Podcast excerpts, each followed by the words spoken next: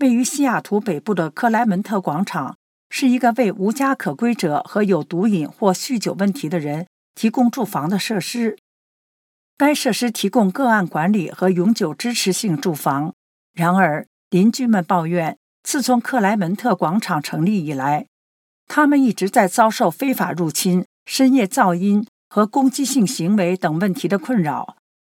尽管克莱门特广场的工作人员声称已经采取措施解决这些问题，但邻居们仍然不满意。一位邻居称，该设施的一位居民曾骚扰他，并多次试图进入他的房屋。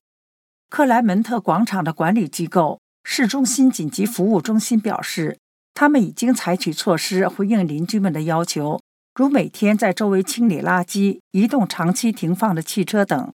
并雇佣社区协调员处理邻居们的问题。然而，紧急服务中心也表示，很多问题与其他进入社区的人有关，而不是由该社区的居民造成的。